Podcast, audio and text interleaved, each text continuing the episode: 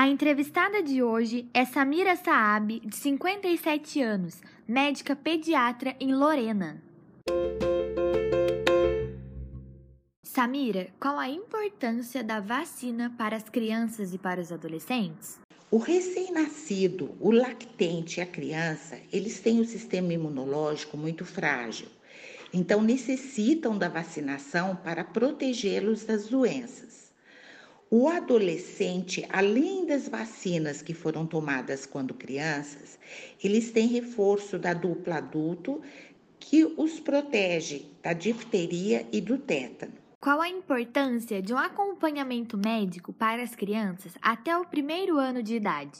A criança é um ser em desenvolvimento. Do nascimento até seu primeiro ano é o período mais importante. Então, o acompanhamento periódico nos auxilia a diagnosticar e tratar precocemente alguma anomalia.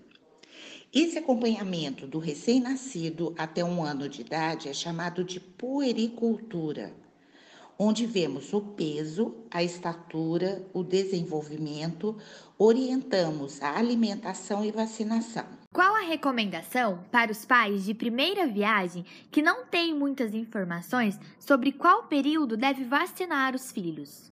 Assim que o neném nasce, Ainda no berçário, ele recebe a vacina contra meningite e hepatite B.